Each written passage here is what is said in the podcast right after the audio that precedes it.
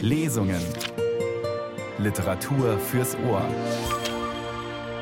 Ein Podcast von Bayern 2.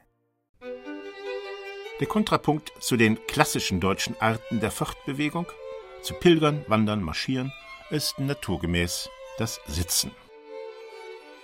Wer durch die Rheinbecker Dorfstraße ging, ohne affenartig den Arm auszustrecken und Heil Hitler zu bellen, konnte ungefähr sicher sein, aufgeschrieben zu werden. Deutsche Geschichte am Stück. Eine seltsame Mischung aus Sehnsucht und Zahnschmerz. Jemand in mir sagt Wald und zugehörig, und am Moosgrund das Ohr Erd und Welt und eins. Wenn ich Leipzig das erste Mal sehe, bin ich immer 27. Das ist das schönste Alter. Hätte mir jemand prophezeit, ich würde eines Tages eine Jahreskarte für den Berliner Tierpark besitzen. Ich hätte nur gelacht. Der Karfreitag ist eine Erinnerung, ob man es will oder nicht, an die Tötung des Menschen durch den Menschen, nicht wahr? Und für uns und ich als Kriegsüberlebende ist Karfreitag ein merkwürdiges Datum. Das Schöne ist Ostern, nicht wahr? Cornelia Zetsche begrüßt Sie zur Lesung am Karfreitag an zwei Orten mit zwei Chiffren deutscher Geschichte. Eine Geschichte des Leids von Georges Arthur Goldschmidt, den Sie gerade hörten, und Tilman Spengler pilgert zu einem Wallfahrtsort der Musik. Sechs namhafte Schriftsteller schrieben für uns einen Atlas deutscher Orte und nehmen uns heute und am Osterwochenende mit zu einem für sie wichtigen Ort dieses Landes, das in diesem Jahr einige Jubiläen begeht. 100 Jahre Weimarer Verfassung, die erste wirklich praktizierte demokratische Verfassung Deutschlands. 70 Jahre Bundesrepublik und damit 70 Jahre Frieden, für uns zumindest. 30 Jahre Mauerfall und ein nicht ganz einiges, aber vereintes Land. Anlass für Osterspaziergänge durch den Ostberliner Tierpark, den Schwarzwald, das schöne Leipzig und die Rattenfängerstadt Hameln. Mit Ingo Schulze, José F.A. Oliver, Angela Kraus und Büchnerpreisträgerin Felicitas Hoppe, die exklusiv fürs offene Buch Texte geschrieben haben. Heute führt uns Georges Arthur Goldschmidt zum Bismarckturm in Rheinbeck bei Hamburg, wo er aufwuchs, und Tilman Spengler betrachtet die Wagner Hochburg Bayreuth. Welche Beziehung hat er zu Deutschland? Völlig freudig und entspannt, wenn ich in Mallorca bin. Ein bisschen angestrengter, selbstverständlich, wenn man in der Republik ist. Ich habe, glaube ich, ein heiter, entspanntes Gefühl. Ich beziehe mich ganz selten irgendwie auf Deutschland. Also man bezieht sich auf was? Auf bestimmte Formen der Politik, auf bestimmte Formen des Wirtschaftens, auf bestimmte Formen des kulturellen Miteinanderumgehens. Und natürlich hat man, wenn man so ein alter Sack ist wie ich, eine Form gefunden, mit einer Art Minimierung der Kosten damit umzugehen. Das heißt, sozusagen mein Erregungspotenzial setze ich homöopathisch ein mittlerweile. Das war früher anders, als ich in ihrem jugendlichen Alter war. Und dieses Ganze führt irgendwie dazu, dass man natürlich selektiv mit dem Vaterland umgeht. Ja, so würde ich sagen. Also die Entwicklung nach 1967, nach den sogenannten Auschwitz-Prozessen, war derart verblüffend, wie auf einmal dieses versteifte, verängstigte Land demokratisch und frei wurde, war ein wunderbares Wunder. Dieses Deutschland der Jahre nach 1970 war herrlich, so aufnahmebereit und offen. Und das war für mich großartig. Ich habe niemals die Nazi-Scheiße mit dem Deutschland meiner Kindheit verwechselt. Jetzt leben wir in einem völlig anderen Deutschland. Ich hoffe, dass es nicht in die alten Fallen, wenn ich so sagen kann, zurückfallen wird. Nicht wahr? Das Vokabular der Neonazis oder der verschiedenen Rechtsparteien ist doch erschreckend, wie die genau die Sprache der Zeit gefunden haben, die man tot glaubte und die wieder auflebt, als wäre nichts passiert. Dass das sprachlich wieder aufkommt, das ist das Erschreckende. In wenigen Tagen, am 2. Mai, feiert Georges Arthur Goldschmidt seinen 91. Geburtstag. Geboren in Rheinbeck als protestantischer Jude vertrieben aus Deutschland, untergetaucht in einem katholischen Internat in den Hochsavoyen und bei französischen Bauern. Ein Überlebender, ein Deutscher, der Franzose wurde, Übersetzer, Sprachphilosoph und Schriftsteller, der über die deutsche Sprache und Freud philosophierte und seine Biografie zur Autofiktion machte. Etwa in der poetischen Trilogie Die Absonderung, die Aussetzung, die Befreiung. Die rettende Sprache für mich war das Französische und die kriminalisierte Sprache das Deutsche. Und plötzlich nach vielen Jahren hat mir meine zweite Muttersprache meine erste zurückgeschenkt. Durch das Französische wurde das Deutsche wieder von der LTI, von der Lingua Tertii Imperi, von der Sprache des Dritten Reiches befreit. Unbeschädigt und frei, wie sie ab 33 zu Tode gebracht wurde, nicht wahr? Denn die Nazi-Scheiße beruhte vor allen Dingen auf Spracherfindungen. Diese fürchterlichen Sprachmonster, ich erinnere mich noch, die Aufnordung und solche Sachen. Dieses fürchterliche, verkommene Deutsch, das jetzt noch nicht ausgestorben ist. Für unseren Atlas deutscher Orte geht Georges Arthur Goldschmidt in Gedanken noch einmal zurück an einen Ort seiner Kindheit, zum Bismarckturm in Rheinbeck, ein Denkmal aus grauer Zeit, wie er sagt. Literatur als Selbstbegegnung? Ja, das sagen Sie sehr schön, eine Selbstbegegnung. Aber ich bin kein Schriftsteller. Ich schreibe doch immer nur über meine Nase. Ich kann keine Krimis schreiben, keine Romane über was anderes. Ich schreibe doch immer nur um meine kleine Person herum. Es war wahrscheinlich im Frühling 1938, kurz vor dem Abschied für immer, als schon der Schrecken sogar die Landschaft zum Erstarren zu bringen schien. Angst und angelogene Begeisterung beherrschten die Menschen in Deutschland, wo jeder vom anderen zu befürchten hatte, er würde ihn zu jeder Gelegenheit verpetzen. Wer durch die Rheinbecker Dorfstraße ging, ohne affenartig den Arm auszustrecken und Heil Hitler zu bellen, konnte ungefähr sicher sein, aufgeschrieben zu werden. Zum Glück aber tat jeder sein Bestes, um möglichst deutsch zu erscheinen und Hitler als einen Ersatzheiland Tag für Tag anzupreisen, so dass kaum jemand zu petzen brauchte. Dabei, und das war fast das Sonderbare, blieb die herrliche holsteinische Landschaft anscheinend ganz wie sie immer gewesen war, mit hohen bauschigen Wolken und den Böen, die in das Geäst der Eichen stießen, und doch war die Landschaft nicht mehr dieselbe, sie war wie zusammengezogen, wie unmerklich eingeschrumpft, sie war einem der falschen Geburt wegen von nun an verboten. Ohne dass man davon überhaupt wüsste, gehörte man zum ältesten Volk, welches vielleicht als erstes überhaupt vom Menschen als solchen redete. Obgleich man ein evangelisches Kind war, durfte man auch nicht mehr zur Kirche, zum Kindergottesdienst, aus dem man vom verängstigten Pastor ausgeschlossen worden war, der Herkunft der Großeltern wegen. Davon wusste man eigentlich nichts, ahnte es nur. Man war gerade dabei, die Umgebung zu erkunden und konnte schon als Zehnjähriger auf dem großen Rad die ersten Touren unternehmen. Die nahe Umgebung war voller Überraschungen, es war immer so merkwürdig, dass die verschiedenen Dinge, die man sah, so ohne weiteres, mir nichts, dir nichts, nebeneinander stehen oder liegen konnten. So stieß man plötzlich völlig unerwartet auf einmal auf den Fluss hinter der Wiese oder auf eine Scheune. Das Ganze wurde mir mit jedem Tag vertrauter, sicherer, gehörte jeden Tag mehr zu meinem Wesen, zu meiner inneren Beschaffenheit. Die Heimat atmete man richtig ein, kein Geräusch, auch nicht das leiseste, keine Farbe, sei es auch die undeutlichste, die nicht etwas von der Heimat ins Selbstbefinden eindringen ließ, und man fing an, sich für die Heimat zu begeistern, den Vater zu beneiden, der so geschickt deren Partien auf die Leinwand zu bringen vermochte. Seit einiger Zeit aber fuhren wir nicht mehr nach Glinde mit dem Rad, wo wir im Gartenlokal sonntags öfters zu essen pflegten, ich fand es besonders schön, es gab da Spiegeleier in viereckigem Steingut. Wir fuhren auch nicht mehr nach Wohltorf baden. Ich ging nicht mehr zur Schule und, wie gesagt, nicht mehr zu dem evangelischen Gottesdienst. Wenn wir abends irgendwie weg wollten, musste das Licht im Haus weiter brennen, damit man nicht glaubte, wir seien reichsflüchtig geworden, wie es in der kriminellen Sprache der damaligen Zeit hieß. Im Dorf herrschten die kackbraunen Idioten, allen voran der brutale und stupide Schulrektor, ein gewisser Tralau mit Stiernacken und Glotzaugen, der uns Kinder terrorisierte und von seinem Büro aus bei geschlossener Tür die eingeschüchterten Schüler zu sich brüllte, um sie zu prügeln. Im Schulhof hatte man Spalier zu stehen, mit erhobenem Arm, was von außen wie ein halbiertes, langes Dach aus Kinderarmen aussehen musste, mit dem braun bemützten Schultyrann davor – Groteskeres könnte man sich kaum vorstellen.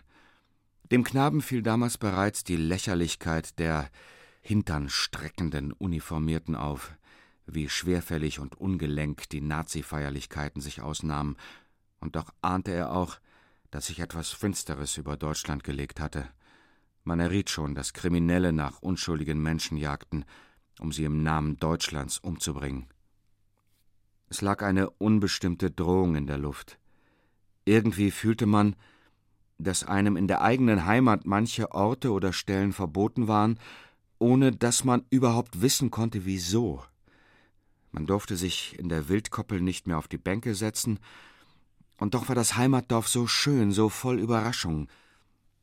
In einiger Entfernung vom Geburtsdorf, von einer einige dreißig Meter hohen Anhöhe aus, konnte man in der Ferne die fünf Türme Hamburgs sehen, die sich da leicht graugelb im Dunst als vage Gestalten erhoben.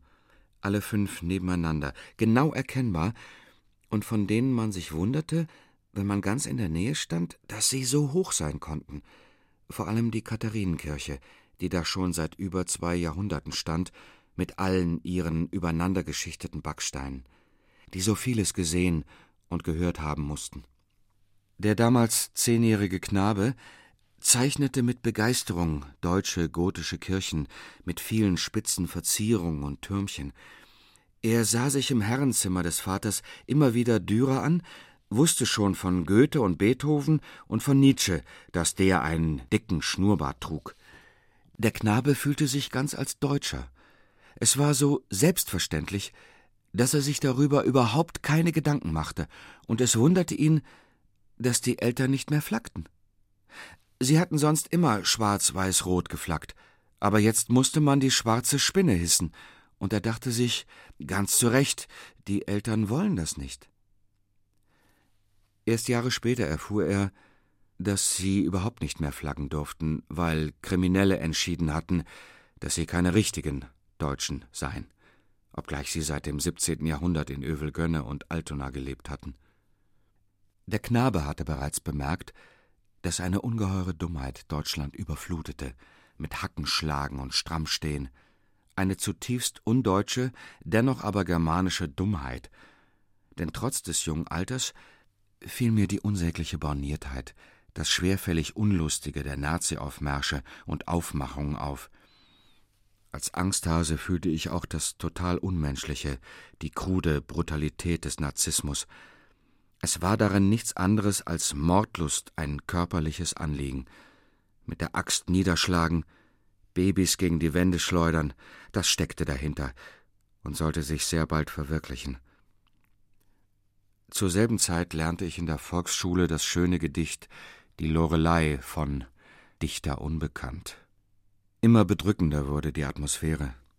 Man konnte nur noch bei Nachtanbruch aus dem Haus, durfte sich kaum noch sehen lassen, ungefähr, unauffällig, ohne sich stets umdrehen zu brauchen, ob einer hinter einem her war, konnte man nur zur Bille radeln, einem kleinen Fluss, der dann in die Elbe mündet, oder sogar in den Sachsenwald nach Friedrichsruh, wo der Vater im Jahr 1893 Bismarck im Wald mit seinen Hofhunden getroffen hatte und von ihm angeredet wurde.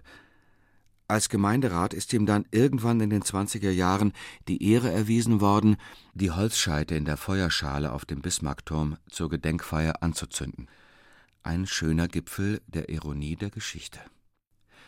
Der Rheinbecker Bismarckturm, um den es hier geht, wurde 1903 eingeweiht, zur Zeit, als Wilhelm II. sich wie folgt vernehmen ließ: Kommt ihr vor den Feind, so wird derselbe geschlagen. Pardon wird nicht gegeben. Gefangene werden nicht gemacht. Wer euch in die Hände fällt, sei euch verfallen. Wie vor tausend Jahren die Hunnen unter ihrem König Etzel sich einen Namen gemacht, der sie noch jetzt in Überlieferung und Märchen gewaltig erscheinen lässt, so möge der Name Deutscher in China auf tausend Jahre durch euch in einer Weise bestätigt werden, dass es niemals wieder ein Chinese wagt, einen deutschen Scheel anzusehen.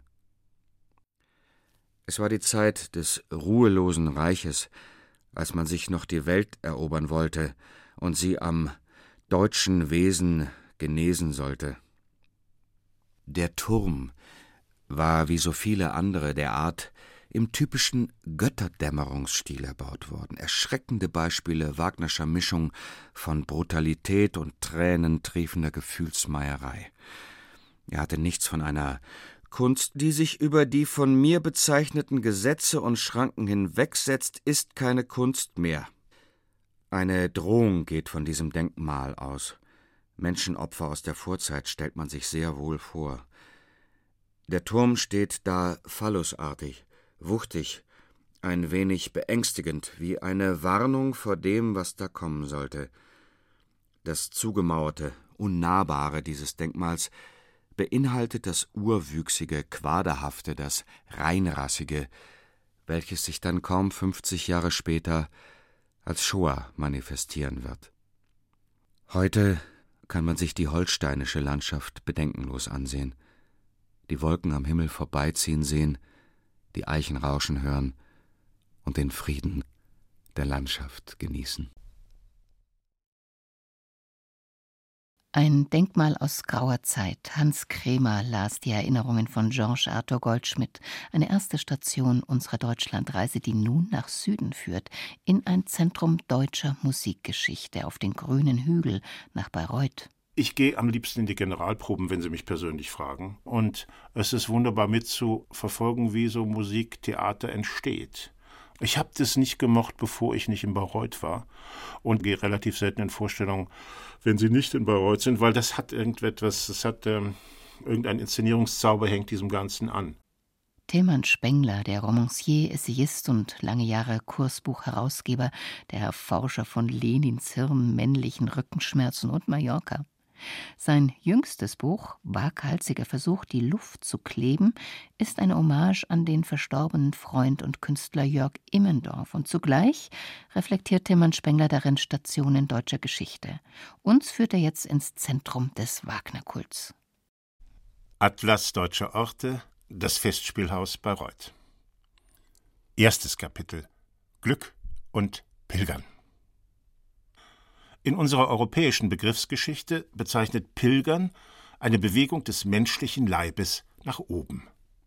Irgendwo in der Landschaft liegt ein Hügel, und dort oben ist der Wanderer dem Himmel, den Wolken, mithin den Göttern näher. Alle Pilger kommen aus der Fremde, um einer Gottheit ihren Tribut zu zollen. In Rom, der Stadt mit den sieben Hügeln, nimmt das Wallfahren seinen Anfang. Das gilt wenigstens für den westlichen, das gilt ganz besonders für den deutschen Teil unserer Geschichte. In Wagners Opern pilgern die Heilsuchenden verdrossen nach Italien, um später, kaum weniger glücklich, nach Deutschland zurückzukehren. Zweites Kapitel Glück und Raum. Nach Bayreuth ziehen mit kriegs- und krisenbedingten Unterbrechungen seit 1876 andächtige Pilger auf einen Hügel, den ein Theater krönt, ein Festspielhaus, das nach dem Willen Richard Wagners, seines Erbauers, keine Burg, sondern ausdrücklich der Gegenentwurf zu einem Opernhaus nach dem pompösen Geschmack seiner Zeit werden sollte. Kein marmorner oder fast marmorner Palast also, wie es damals in Deutschland für andere Orte des Sinnenreizes, für die Börsen, die Justiz oder den Bahnverkehr errichtet wurde, stattdessen eine Art festes Zelt aus Holz, Mörtel und Backstein, ein Amphitheater ohne Logen. Naturgemäß sollte dieses Theater auch ein Tempel sein, doch gleichsam ein Tempel auf Zeit, der Ort für einen künstlerischen Feldgottesdienst, keineswegs eine Kathedrale. Das fröhliche Wandern, das entbehrungsreiche Pilgern, leider auch das stolze Marschieren liegen, wie Heinrich Heine ausführt, der heimischen Volksseele eben im Blut. Drittes Kapitel Glück und Zahlen Im Vergleich zu anderen Städten, die in Deutschland von Pilgern angestrebt werden, ist der Besucherstrom auf dem Hügel von Bayreuth machtvoll, doch in Zahlen bemessen eher klein. Das gilt seit jeher in der deutschen Geschichte nach 1876. Wir müssen zum Vergleich hier nicht vom bayerischen Altötting reden, von evangelischen Kirchentagen oder den Begriff des Messianischen und den Zeitrahmen geringfügig erweiternd von Buchmessen und Automobilsalons in Frankfurt. Es ist seit jeher eine unverzagte Minderheit. Es sind kaum 50.000 Besucher, die sich fränkischen Hochsommer für fränkischen Hochsommer, der Verheißung und dem Leidensdruck einer Pilgerschaft zum Festspielhaus auf dem Hügel hingeben. Es könnten, das sei hier schnell hinzugefügt, es könnten leicht, ganz leicht, es dürften aber nicht mehr Pilger sein, die zur Festspielzeit in Bayreuth ihr Heil finden. Das walten die strengen ökonomischen Regeln der Betriebswirtschaft, getragen von den weltweit gültigen Besetzungsplänen, von Gagen, Verträgen und von Musikagenturen, denen gegenüber selbst der oberste der Götter, selbst Wotan, kein Mitspracherecht geltend machen kann. Wotan weiß, wovon er singt, wenn von Verträgen die Rede ist. Die hohe Kunst liegt in der Verknappung und in einem festen Glauben an die Theorie sich selbst erhaltender Eliten. Kann ja sein, dass sich in unserer Gesellschaft viele zur Pilgerschaft berufen fühlen. Fakt ist dagegen, dass nur wenige, bedauernswert wenige, auserwählt sind, einen Platz im Festspielhaus zu finden. Glück ist schließlich keine Funktion von einfacher Verheißung oder schlichtem Leidensdruck. Da könnte ja ein jeder Beladene den Bayreuther Hügel hochsteigen. Glück ist Schicksal, dessen einzige ökonomische Bestimmung seit jeher die radikale Einschränkung des Zugangs ist. Glück, hier haben Soziologen wie Astrologen recht, ist schließlich nur in einem sehr eingeschränkten Verständnis Quote, die neuzeitliche Fassung des Gesangs der Nornen. Und wo wir beim Thema Zahlen sind, hier noch ein einschlägiges Zitat des Meisters aus dem Brief an seinen Bankier Feustel. Sänger und Musiker erhalten von mir nur Entschädigungen, keine Bezahlungen. Wer nicht aus Ehre und Enthusiasmus zu mir kommt, den lasse ich, wo er ist.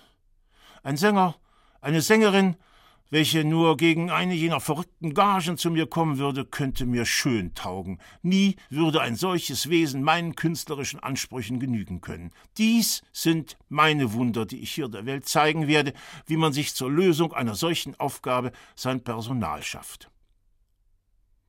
Kein Wunder, dass der Satz vom Deutschsein, welches bedeutet, eine Sache um ihrer selbst willen zu machen, wesentlich häufiger Richard Wagner zugeschrieben wird, als dem Dichter, der ihn prägte, als Ernst Moritz Arndt. Viertes Kapitel Glück und Sitzen. Der Kontrapunkt zu den klassischen deutschen Arten der Fortbewegung, zu Pilgern, Wandern, Marschieren, ist naturgemäß das Sitzen. Als, wenn man so sagen darf, als nationales Brauchtum erscheint das Sitzen recht spät in unserer deutschen Geschichte. Der von Tacitus beschriebene Germane hockt, oder er ist, wie Wagners Held Siegfried, beständig auf dem Sprung. Meist hockt er, um danach zu springen. Erst im Mittelalter unserer Zeitrechnung wird auf dem entsprechenden Mobiliar gesessen. Es lassen sich Herrscher nieder oder, auch nicht unwichtig für unser Thema, Minnesänger, die etwa auf einem Stein, die jüngeren Zuhörer erinnern sich, mit dem Nachdenken über ihr Leben, die Welt und ihre Liebe anfangen. Cosima Wagner hat uns in ihren Tagebüchern über ihren Gatten viel erzählt, und auch das sei ihr gedankt, gnädig viel verschwiegen. Verbürgt ist aber sein Sitzverhalten. Verbürgt ist, dass Richard Wagner, wie viele Genies, von sprunghafter Natur war, dass er eine bewegungsarme Leibeshaltung und somit langes Sitzen nicht aushielt. Die Geschichte der Bestuhlung des Festspielhauses legt davon Zeugnis ab. In der ersten Generation waren die Sitze noch von relativ liberalem Zuschnitt. Gut, auch damals gab es schon Klagen, doch der Meister maß die Welt nach den eigenen Proportionen und Wagner war nun einmal von sehr kleiner Statur. Er selbst wenigstens hätte es auf diesen Stühlen gut ausgehalten. Davon kann heute nicht mehr die Rede sein. Heute könnte nicht einmal der kleine Richard Wagner sich in seinem Festspielhaus körperlich unbehelligt dem Genuss der Musik hingeben. Selbst eine deutsche Fluggesellschaft bietet mehr Beinfreiheit. Es scheint bezeichnend für unser Land, dass wir feuerpolizeiliche Auflagen klaglos akzeptieren, die Tierliebe zum Verfassungsziel erklären, dass aber niemand den Betreiber einer Veranstaltung belangt, deren Beiwohnen nur auf die Gefahr akuter Durchblutungsstörungen erfolgen kann. Die deutenden deutschen Zauberwörter heißen hier Opfer, Entbehrung und Haltung. Vielleicht auch kleiner Wuchs. Gut möglich, dass diese Folter nicht folgenlos blieb. Der absurde Gedanke, dass Deutschland ein Reich ohne Raum sein könnte, stellt sich nur demjenigen Landsmann ein, den das Schicksal auserlesen hat, im Festspielhaus mehrere Stunden lang auf einem Sitz von der Größe und Härte eines Pfirsichkerns auszuharren. Da schweifen alle Gedanken zwanghaft ins Weite, da wird manchem das anale, freudianische Idee des Besitzens zum Leitmotiv. Naturgemäß reicht selbst eine peinlich korrekte Körperhaltung nicht aus, um die Feinheiten einer Opernpartitur, einer Intonierung, eines Regieeinfalls zu verstehen, doch es ist immerhin ein kleiner Anfang in die Einübung des heute idealen, mithin des demütigen Festspielgastes. Richard Wagner, so darf man vermuten, hätte sich allenfalls belustigt, gezeigt, vielleicht aber auch wütend. Eher wütend. Fünftes Kapitel Glück und Teppich. Sehr viel Gescheites, Tiefsinniges und Wortgewandtes ist in der einschlägigen Literatur darüber nachzulesen, mit welchem Geschick Richard Wagner germanische Mythen wie einen gewaltigen Steinbruch ausschlachtete, wie er in diesem Schlachtfest Mythos und Aufklärung gegeneinander ausspielte, wie er deutsche Urängste in Kunst bannte und aufhob. Und damit zum roten Teppich. Festspiele haben gegenüber Parteitagen den Vorzug, dass die Besucher sich hier zeigen, sich hier mit anderen Besuchern treffen können, ohne ein Bekenntnis abzugeben, das über die Verehrung von Kunst hinausgeht. Dass auch das zivilisatorische Niveau höher liegt als auf den zuerst genannten Veranstaltungen, muss zu unserem Bedauern diesem Befund als Nebengedanke hinzugefügt werden. Zahllos sind die Klagen aus den Anfangsjahren der Festspiele über den Unbill des Aufstiegs zum Bayreuther Hügel. Gerade die Gäste aus dem Ausland, denen die zitierte Losung von einer Sache um ihrer selbst nicht wie deutschen Pilgern als Muttermilch in ihr Kulturverständnis eingeflossen war, lamentierten über die schlechte Beleuchtung der Wege, über mangelnden Schutz vor den Launen des Wetters, über unerfreulichen Kot auf der Straße und viele andere Misslichkeiten. Dann kam die Zeit der Automobile, der standesgemäßen Anfahrten, der Pilgerschaft mit dem Stern. Und schließlich, seit wann genau ist schwierig zu rekonstruieren, doch viele Jahre liegt seine Entfaltung noch nicht zurück, schließlich der rote Teppich, die Huldigung an den hohen Besucher. Rote Teppiche sollen eine Erfindung des Mittelalters sein, als die Farbe Rot noch für Reichtum und noch nicht für Sozialismus stand. Heute, wo Farbsymbolik so schwer zu deuten ist wie ein Himmelszeichen, wo die Botschaft von roten Socken, purpurnen Strümpfen oder eben roter Teppiche nicht mehr eindeutig zu lesen ist, wird man konstatieren müssen, dass die bunte Auslegware ihre Funktion nur noch darin hat, den Pilger auf dem rechten Weg zu halten. Den Weg, zu einem deutschen Ort, zu göttlicher Musik und zu harten Sitzen. Tilman Spengler brachte uns zum zweiten Ziel dieser exklusiven Deutschlandreise an den drei Ostertagen mit Ingo Schulze, Jean-Jacques Goldschmidt und anderen nachzuhören in unserem kostenlosen Podcast, den wir auch als Abonnement empfehlen, unter bayern2.de Lesungen. Alle Informationen dazu auf unserer Homepage unter bayern2.de Radiotexte. Im Team heute Eva Demmelhuber, Roland Böhm und am Mikrofon Cornelia Zetsche und übermorgen am Ostersonntag treffen wir Felicitas Hoppe in Hameln, Angela Kraus in Leipzig und den Dichter José F. A. Oliver im Deutschen Wald. Wir freuen uns, wenn Sie wieder dabei sind. Bis dahin.